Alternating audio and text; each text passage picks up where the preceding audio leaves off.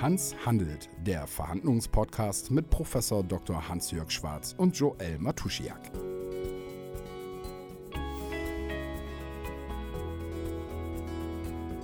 Hallo, liebe Zuhörerinnen und Zuhörer, herzlich willkommen zur ersten Pilotfolge von Hans handelt, einem neuen Podcast, der hier bei O1 und auch auf anderen Kanälen veröffentlicht wird. Bei mir im Studio ist jetzt Hans-Jörg. Hans-Jörg, ich hoffe, ich darf so duzen, das ist in Ordnung? Ist eine Ehre. Ist Jordan, eine Ehre. ist eine Ehre. Dankeschön. Hans-Jörg, ähm, jetzt mal als allererstes, wer bist du und was machst du? Oh, das ist eine gute Frage. Also, vom Grundberuf her bin ich Psychologe, habe meine ersten, ich würde sagen, 10, 15 Berufsjahre als Mediator verbracht. Das heißt, ich habe in Konflikten zwischen verschiedenen Parteien vermittelt. Und so seit zehn Jahren mittlerweile äh, arbeite ich nur noch ganz wenig als Mediator und bin als Verhandlungsexperte tätig. Das heißt, ich äh, berate Unternehmen, aber auch einzelne Personen dabei, aus Verhandlungen für sich das Optimum rauszuholen. Und äh, da gibt es viel zu tun, machen auch nicht so viele Leute. Und deshalb ist das für mich eine schöne Weiterentwicklung aus dem Thema Mediation heraus. Wie sieht denn so ein typischer Arbeitsalltag bei dir aus? Du siehst ja, dass ich heute mit Koffer hierher gekommen bin. Das heißt, äh, viele unserer Arbeitstage sind mit Reisen verbunden. Jetzt nicht mehr so viel in der Corona-Zeit, aber es nimmt doch äh, wieder zu. Also meine Berufstätigkeit gliedert sich in zwei große Bereiche auf. Zum einen das Training und zum anderen die Begleitung von konkreten Verhandlungssituationen. Das hört sich nach einer ganzen Menge Unterwegssein an. Also wie viel Zeit bist du dann tatsächlich äh, hier in Oldenburg und wie viel bist du unterwegs? Das stelle ich mir auch schwierig vor, das unter einen Hut zu kriegen tatsächlich. Du kannst sagen, die äh, Trainings, die waren früher alle in Präsenz. Das heißt, stell dir vor, ich habe ein zweitägiges äh, Verhandlungstraining in einer größeren Anwaltskanzlei. Da bin ich hingefahren und äh, dann kamen die Beteiligten aus unterschiedlichen Standorten und äh, wir haben mit 16 oder 18 Leuten zwei Tagestraining gemacht. Das kommt jetzt immer noch vor, aber viele verlagern, viele Unternehmen und auch Kanzleien verlagern die Trainings jetzt in, in den virtuellen Raum. Wir selber bieten das auch als Unternehmen an. Wir sind dazu in der Lage, die Inhalte auch virtuell ähm, sehr effizient zu vermitteln. Das Einzige, was verloren geht, ist halt die persönliche Begegnung, zum Beispiel in, innerhalb einer Kanzlei. Das fällt weg. Aber du sparst dir auf der anderen Seite natürlich ganz viel äh, Reisezeit und das, ist, das merken die Kanzleien natürlich auch, dass das Vorteile hat die Vorbereitung von Verhandlungsprozessen, wenn ich jetzt für Unternehmen arbeite, zum Beispiel ein Unternehmen will, ein, ich sag mal, ein, ein Einkaufszentrum kaufen und im Rahmen dieser Verhandlung gibt es Schwierigkeiten, dann äh, ist der Großteil der Vorbereitung dieser Verhandlung, den machen wir auch über Telefon- und Videokonferenzen. Das ist völlig unproblematisch. Nur, wenn du dann die eigentlichen Verhandlungen führst, kann es hilfreich sein, wenn man sich tatsächlich vor Ort sieht weil du auf dem Flur oder off the record mal mit den Leuten auch Dinge antesten kannst, die du nicht so gerne im virtuellen Raum sagst, weil du nie weißt, was wird da aufgezeichnet, äh, was wird festgehalten. Das heißt, du bist da in der persönlichen Verhandlungssituation flexibler. Im Vorgespräch hast du mir noch eine Tätigkeit genannt, die ich unglaublich spannend fand, was halt aber auch daran nicht, dass ich halt äh, aus der Sportredaktion komme und ein großer Basketballfan bin. Du sagtest, ähm, es kann auch passieren, dass du mal bei Spielerverträgen beziehungsweise bei Verhandlungen, die Spielerverträge angehen, ähm, dabei sitzt. Wie ist es dazu gekommen? Also ich hatte schon, ich war immer sportbegeistert. Ich war selber Zweitliga-Basketballspieler. Ähm, zu mir hat es nicht gereicht. Ähm, ich habe dann schon als Mediator versucht, das Thema äh, äh, konstruktive Konfliktklärung in, die, in den Sportbereich reinzubringen. Und das war auch einigermaßen erfolgreich. Das heißt, ich habe die Bundestrainer äh, beim Olympischen Sportbund ausgebildet. Ich war an der Hennes Weißweiler Akademie und habe dort an der Trainer Ausbildung äh, teilgenommen und habe dort die Trainer zum Thema Konfliktmanagement fortgebildet. Aber in der Praxis ist da nie was passiert. Das heißt, die Profisportwelt ist äh, oder war sie damals zumindest nicht besonders, ich sag mal, äh, kooperationsbereit bei Auseinandersetzungen. Das heißt, viele der Streitigkeiten wurden dann doch hemdsärmlich äh, ausgetragen. Ich habe dann, als ich mehr in den Verhandlungsbereich reingegangen bin, äh, die Erfahrung gemacht, dass insbesondere im Sportbereich das Verhandlungsniveau häufig nicht besonders hoch ist. Das heißt, wenn ich jetzt zum Beispiel einen Verein dabei berate, mit einem Spielerberater einen Vertrag zu schließen, dann merke ich, dass das mit wenig Aufwand äh, die Verhandlungsergebnisse für beide Seiten verbessern kann. Das heißt, mir gelingt es dann in der Verhandlung darauf zu konzentrieren, was sind eigentlich die wirklichen wechselseitigen Interessen. Ähm, ich kriege die Emotionen häufig leichter aus der Verhandlung raus. Man denkt immer, die Spieleberater, das sind alles so abgezockte Typen, die äh, eiskalt da sitzen. Aber Fakt ist, da sind immer sehr viele Emotionen im Raum. Und äh, ich kann sagen, dass wenn es einem gelingt, in diesen Situationen die Emotionen rauszunehmen, dann ist es häufig möglich, äh, Vereinbarungen zu treffen, wo alle nachher rausgehen und sagen, hier, das ist gut gelaufen, das ist ein positives Erlebnis gewesen. Ich stelle mir das unheimlich spannend vor und ähm, deswegen werde ich auf jeden Fall auch ähm, beim Podcast zuhören, weil du wirst ja sicherlich den einen oder anderen Schwank, die ein oder andere Anekdote aus, aus deinem Berufsleben ja auch mit in den Podcast bringen. Deswegen kann ich das nochmal wärmstens ans Herz legen. Du hast gerade gesagt, du bist als, als Mediator angefangen und bist dann quasi so in die Wirtschaft gegangen und hast Unternehmen beraten. War das ein einfacher, fließender Übergang oder hast du dir das so ein bisschen erschlossen, dass du gemerkt hast, okay, mit den Dingen, die ich mache, könnte ich da auch gut was, was bewirken und anstellen? Also es war eher so, dass ich auch in der Mediation schon in der Wirtschaft tätig war. Ich bin angefangen in Trennung-Scheidungsauseinandersetzungen und auch in Erbsachen und äh, dann ist aber die Mediation, hat sich auch weiterentwickelt in die Wirtschaft hinein. Das heißt, stell dir vor, du hast eine große Anwaltskanzlei, eine Steuerberaterkanzlei oder eine große Arztpraxis und da verstehen die Chefs sich jetzt nicht mehr untereinander. Die wollen sich bei Vertragsstreitigkeiten nicht gerne vor Gericht auseinandersetzen. Und die haben uns schon auch damals als Mediatoren herbeigezogen, um quasi im vertraulichen Rahmen schwierige Fragen miteinander konstruktiv zu regeln. Das heißt, damals war ich auch schon in der Wirtschaft tätig. Ähm, auch bei Auseinandersetzungen zwischen Betriebsrat, Geschäftsführung, das heißt, ich habe mich eigentlich nicht im Verhandlungssektor in die Wirtschaft rein entwickelt, sondern das hatte ich schon als, als Mediator getan. Ähm, was mich jetzt mal privat interessieren würde tatsächlich, das bedeutet ja, du bist auch immer da vor Ort und, und versuchst wahrscheinlich Wogen zu glätten, wo, wo zwei unterschiedliche Positionen sich erstmal gegenüberstehen. Wie machst du das dann mit dem Abschalten? Weil wenn ich das erlebe als Betroffener, dann ist man immer froh, wenn man Feierabend hat. Wie kann ich mir das vorstellen, wenn das meine Berufung ist und, und mein Beruf? Weil du dann ja wahrscheinlich immer da auch am Start bist, wo, ja, ich sag mal, ein bisschen Stress ist. Das stimmt. Das stimmt. Übrigens, kleiner Einwurf. Äh, in äh, Corona-Zeiten ist natürlich auch die Mediation viel ins Internet ausgewichen. Das heißt, viel hat äh, virtuell stattgefunden, was zum Teil auch den Vorteil hatte, dass du nicht so viel Konfliktwucht im Raum hattest. allerdings natürlich auch viele Nachteile ich sag mal, wenn du als Mediatorin oder Mediator tätig bist und du kannst nicht abschalten nachher von den Fällen, dann machst du das nicht lange, weil dann nimmst du zu viel mit nach Hause und dann äh, staut sich das irgendwie an.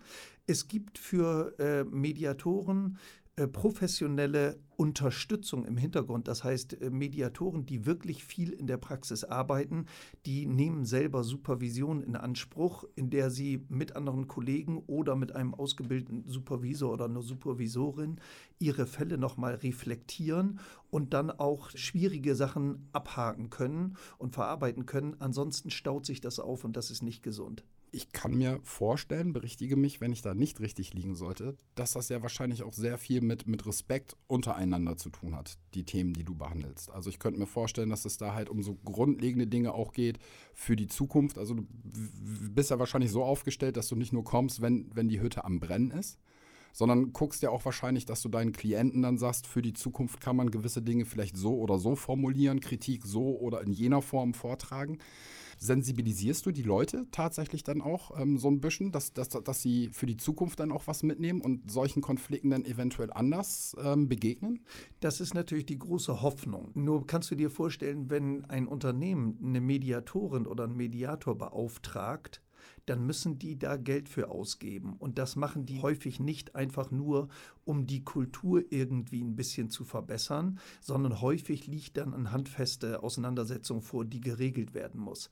Und ich sage mal, der Transfer in die Zukunft von dieser positiven Mediationserfahrung, den darf man nicht überschätzen.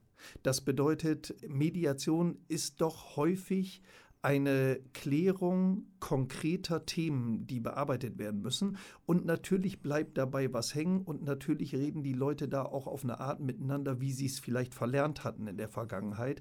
Aber äh, die Hoffnung, dass danach in Zukunft Konfliktfälle immer untereinander geregelt werden, das äh, ist häufig nicht so. Es ist eher so, dass die, ich nenne sie einfach mal Streithähne, dass die äh, dann das nächste Mal früher einen Mediator einschalten, weil sie wissen, das hat letztes Mal geholfen und wir warten nicht, bis es wirklich wieder hochkocht, sondern wir merken, da staut sich wieder was an, komm, wir holen den, der setzt sich drei Stunden mit uns zusammen und dann sind wir wieder einen Schritt weiter. Nun ist es so, ich glaube, viele von uns, die gerade zuhören, wissen, was Konflikte sind. Konflikte hat man im Alltag, ich denke, äh, viele. Einige sind nicht ganz so schlimm, andere dafür etwas schlimmer. Du erlebst eine ganze Menge. Wenn du mal einfach so vielleicht ein bisschen Bandbreite darstellen könntest, von bis, was, was sind so Sachen, mit denen du dich im Moment auseinandersetzt? Naja, ich bin ja als Mediator gar nicht mehr tätig. Ne? Das heißt, jetzt bin ich in Situationen, äh, die sind viel niederschwelliger. Das heißt, ganz normale Verhandlungssituationen, wo zum Beispiel äh, ein Handwerker eine Rechnung nicht bezahlt kriegt und sich fragt, was er machen soll, oder äh, ein Vertrag geschlossen werden soll und da sind viele schwierige Fragen, die zu klären sind. Da äh, ist häufig überhaupt kein Konflikt erstmal da. Äh, in der Mediatorentätigkeit, äh, da ist die Situation häufig schon eskaliert und die Leute schaffen das nicht mehr, sich an einen Tisch zu setzen, um Sachen auszudiskutieren. Das heißt, häufig ist das auch so gewesen. Meine Kollegen die auch noch in der Zukunft zu, zur Sprache kommen werden, Markus, Felix und die Hilke, die können häufig die Leute nicht gemeinsam im Wartezimmer sitzen lassen, weil da noch zu viel Konflikt sich aufgestaut hat. Das heißt, dann schaut man, dass der erste kommt, und wenn der zweite kommt, öffnet man das Büro quasi oder den, den Besprechungsraum, weil äh, zu viel Eskalation tatsächlich da ist. Und da kannst du dir vorstellen, ist natürlich äh, das äh, besonders extrem, wenn du Trennung-Scheidungssituationen hast, aber auch häufig Nachbarschaftsstreitigkeiten und auch Streitigkeiten am Arbeitsplatz, wenn du an das Thema Mobbing und so weiter denkst. Da ist der Eskalationsgrad häufig schon relativ hoch. Da wirst du ja eine ganze Menge auch schon gesehen haben und äh, mitgekriegt haben. John, wenn ich da äh, kurz einhaken darf. Der Mediationshintergrund und auch dieses in Anführungsstrichen bisschen abgehärtet werden gegenüber solchen Eskalationen, das hilft mir natürlich jetzt in den Verhandlungen, weil äh, mich da nicht mehr so schnell viel aus der Bahn wirft. Das heißt, wenn da der Ton mal rauer wird oder ich merke, äh, die Beteiligten, die verhärten sich und fangen an, sich anzuschreien, dann ist das für mich äh, eigentlich normal, weil ich das schon hundertfach in der Vergangenheit mitbekommen habe, da zwar als neutraler Dritter dazwischen, aber ich merke jetzt, dass ich da auch eine gewisse Gelassenheit mitbringe, wenn es in der Verhandlung mal hochkocht. Das merkt man aber auch tatsächlich, wenn man dir gegenübersteht. Diese Gelassenheit, die schwingt so ein bisschen mit. Also man merkt tatsächlich, ähm, mir steht jemand gegenüber, der so ein bisschen in sich ruht. Und das wirst du wahrscheinlich auch brauchen für die Tätigkeit, damit du da halt auch immer einen Überblick hast. Ähm, nun sind wir ja hier gerade im Hörfunkstudio von Oldenburg 1 und das ja nicht ganz ohne Grund. Ich habe gerade schon gesagt, die Pilotfolge, der Teaser von Hans Handelt, was hast du vor? Also warum Pilot? Was wird uns hier an dieser Stelle bald erwarten und ähm, warum hast du da so eine Lust drauf? Also ich sag mal, wir waren ja beginnend im Februar, März 2020 waren wir natürlich gezwungen, viele unserer Tätigkeiten umzustellen ins, äh, auf virtuelle Treffen, Verhandlungen, Mediationen. Und das hat uns so ein bisschen näher an die Technik rangeführt. Wir haben ja viel analog gearbeitet. Das heißt, unsere normale Arbeit war sprechen mit Personen, am Flipchart Sachen aufschreiben. Und da hat sich jetzt viel gewandelt, muss man sagen. Und äh, das hat auch so ein bisschen Freude an der Technik gemacht. Das ist der eine Grund. Und zum anderen äh, vertrete ich natürlich hier auch ein Thema Verhandeln, mit dem jede Person täglich zu tun hat. Das heißt, äh, es ist eigentlich eine Tätigkeit oder eine Kompetenz, die darüber entscheidet, ob du ein zufriedenstellendes Leben führst oder nicht. Oder zumindest mitentscheidet. Weil du ganz klar sagen kannst, wer besser verhandelt, schafft es, seine Interessen oder ihre Interessen in der Zukunft auch besser umzusetzen. Und das heißt einfach, größere Zufriedenheit zu erreichen. Also möchtest du mit dem Podcast, der hier an dieser Stelle entsteht, auch den Leuten Möglichkeit geben, wenn ich das jetzt mal so runterbrechen darf, ein bisschen mehr Zufriedenheit oder die Möglichkeit zu mehr Zufriedenheit an die Hand zu geben?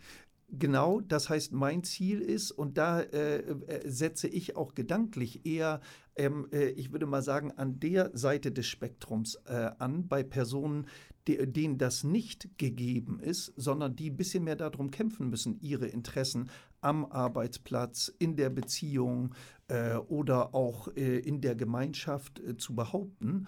Und da denke ich häufig, so, so ein kleiner Schuss mehr Verhandlungskompetenz führt dazu, dass du wirklich signifikant bessere Ergebnisse für dich erreichen kannst. Du hast gerade schon gesagt, dass eventuell in Zukunft auch noch Kolleginnen von dir zu Wort kommen werden an dieser Stelle. Ähm, deswegen die nächste Frage. Wirst du das ganz alleine machen oder hast du da jetzt ein, ein Team um dich herum aufgebaut, mit dem du dann jetzt auch in die Podcast-Produktion starten wirst? Also den Start mache ich erstmal selber, aber ich habe äh, natürlich hochkompetente Kollegen um mich herum. Ich nenne sie mal mit dem Vornamen, weil der Podcast heißt ja auch Hans handelt. Das ist Markus und Felix Hilke, die in erster Linie in Familiensachen verhandelt. Und ich werde zahlreiche Interviewgäste dabei haben, weil ich in der Verhandlungswelt natürlich viel erlebe, viel sehe. Ich arbeite in vielen größeren Firmen und da erlebe ich Vollprofis, bei denen es sich sicher lohnt, mal äh, hinter die Kulissen zu gucken und zu fragen, was die eigentlich zu erfolgreichen Verhandlerinnen und Verhandlern gemacht hat.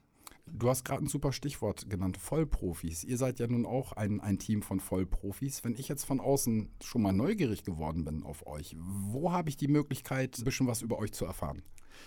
Du findest uns unter Troja Partner. Der Markus heißt mit Nachnamen Troja. Das war für uns der schlagende Name. Das heißt, äh, unser Firmenname ist Troja Partner. Da findet man uns und äh, natürlich hier über den Podcast. Alles klar. Ähm, ich habe noch zwei, ja, ich sage mal etwas, etwas äh, privatere Fragen zu dem Bereich. Zum einen, ich habe oft mit Leuten zu tun, die mir dann erzählen, wenn sie ihren Beruf machen, ja, das ist halt auch wirklich Berufung. Und ich wusste früher schon, als ich klein war. Nun kann ich mir vorstellen, dass das in deinem Fall vielleicht ein bisschen anders war. Beziehungsweise, wann hast du denn gemerkt für dich, dass das eine Richtung ist, in die du gehen möchtest ähm, und dass dich das mit Zufriedenheit erfüllt? Ganz schwierige Frage, Jordan, ganz schwierige Frage, weil jetzt muss ich ein bisschen ausholen und eine Berufsgruppe, mit der ich so viel zu tun habe, äh, auch so ein bisschen beleuchten. Ich hatte als Erststudiengang Jura, das heißt, ich habe Jura studiert, ich komme auch aus einer Juristenfamilie. Und äh, da habe ich irgendwann festgestellt, Mann, oh Mann, in dem Studium wirst du aber so ein bisschen eher darauf vorbereitet, Ansprüche zu formulieren, Ansprüche durchzusetzen und weniger wirklich damit zu arbeiten, was den Beteiligten wichtig ist. Das heißt, das Juristenstudium ist doch schwerpunktmäßig darauf ausgerichtet, eine bestimmte Sachlage zu durchleuchten, zu schauen, ob dahinter Anspruchsgrundlagen sich befinden und die dann gegenüber anderen Leuten zu behaupten und durchzusetzen. Und äh, damals hatte ich schon das Gefühl, man ist das nicht ein Tick zu weit von den Leuten weg. Und dann habe ich mir überlegt, wie kannst du eine Berufstätigkeit gestalten oder auch eine Ausbildung, mit, äh, wo du ein bisschen mehr an die wahren Beweggründe der Leute rankommst. Dann bin ich umgeschwenkt auf Psychologie, zum Schrecken meines Vaters, der das aber sehr, äh, wie soll man sagen, duldsam mitgemacht hat und äh, habe dieses Studium dann relativ effizient durchgezogen und dann nach dem äh, Psychologiestudium mich wieder äh, so, so einer Schnittstelle angenähert, nämlich der Mediation. Da fließen ja quasi die juristische Welt und die psychologische und wirtschaftliche Welt so ein bisschen ineinander. Und da würde ich mal sagen, habe ich in den ersten, meinen ersten 15 Berufsjahren schon meine Berufung gefunden, weil man auf der einen Seite mit den wirklichen Beweggründen der Leute arbeitet, aber auch handfest dann an konkreten Lösungen und nicht einfach nur darüber redet, wie es einem geht, sondern eben schaut, was bedeutet das für die Zukunft und wie können wir eine Lösung vereinbaren, an die sich dann zukünftig auch alle halten. Meine letzte Frage wäre, wie sieht für dich ein zufriedener Arbeitstag aus? Also ein Arbeitstag, an dem du nach Hause kommst und denkst, ja, das hat sich heute gelohnt. Ganz wesentlicher Bestandteil ist die Auseinandersetzung mit äh, anderen Leuten. Das heißt, wenn ich Verhandlungsaufträge jetzt annehme, wir stellen uns mal vor, dein Unternehmen hat eine wichtige Streitigkeit oder eine, eine bedeutende Streitigkeit mit einem anderen Unternehmen, dann ist es für mich befriedigend, wenn wir uns die Zeit nehmen konnten, auf unserer Seite alle Dinge vorzubereiten, die wichtig sind, um nachher erfolgreich verhandeln zu können. Das heißt, ein zufriedener Arbeitstag heißt, ich habe mit kompetenten Leuten die Zeit gehabt, einen Verhandlungssachverhalt gut aufzubereiten, zu schauen, worum es eigentlich den Beteiligten geht und konkret darüber nachzudenken, was sind die nächsten Schritte. Das ist befriedigend. Alles klar. Hans-Jörg, vielen Dank für deine Zeit. Ähm, liebe Zuhörerinnen und Zuhörer, wir hoffen, wir haben Sie etwas, ja, wir konnten etwas Appetit äh, erzeugen bei Ihnen in den Ohren. Denn an dieser Stelle wird es dann auch in Zukunft den Podcast Hans Handelt geben. Und ja, wir freuen uns, wenn Sie dann auch uns gewogen sind und zuschalten. Dir nochmal danke für das Gespräch, Ihnen noch einen schönen Tag und bis bald.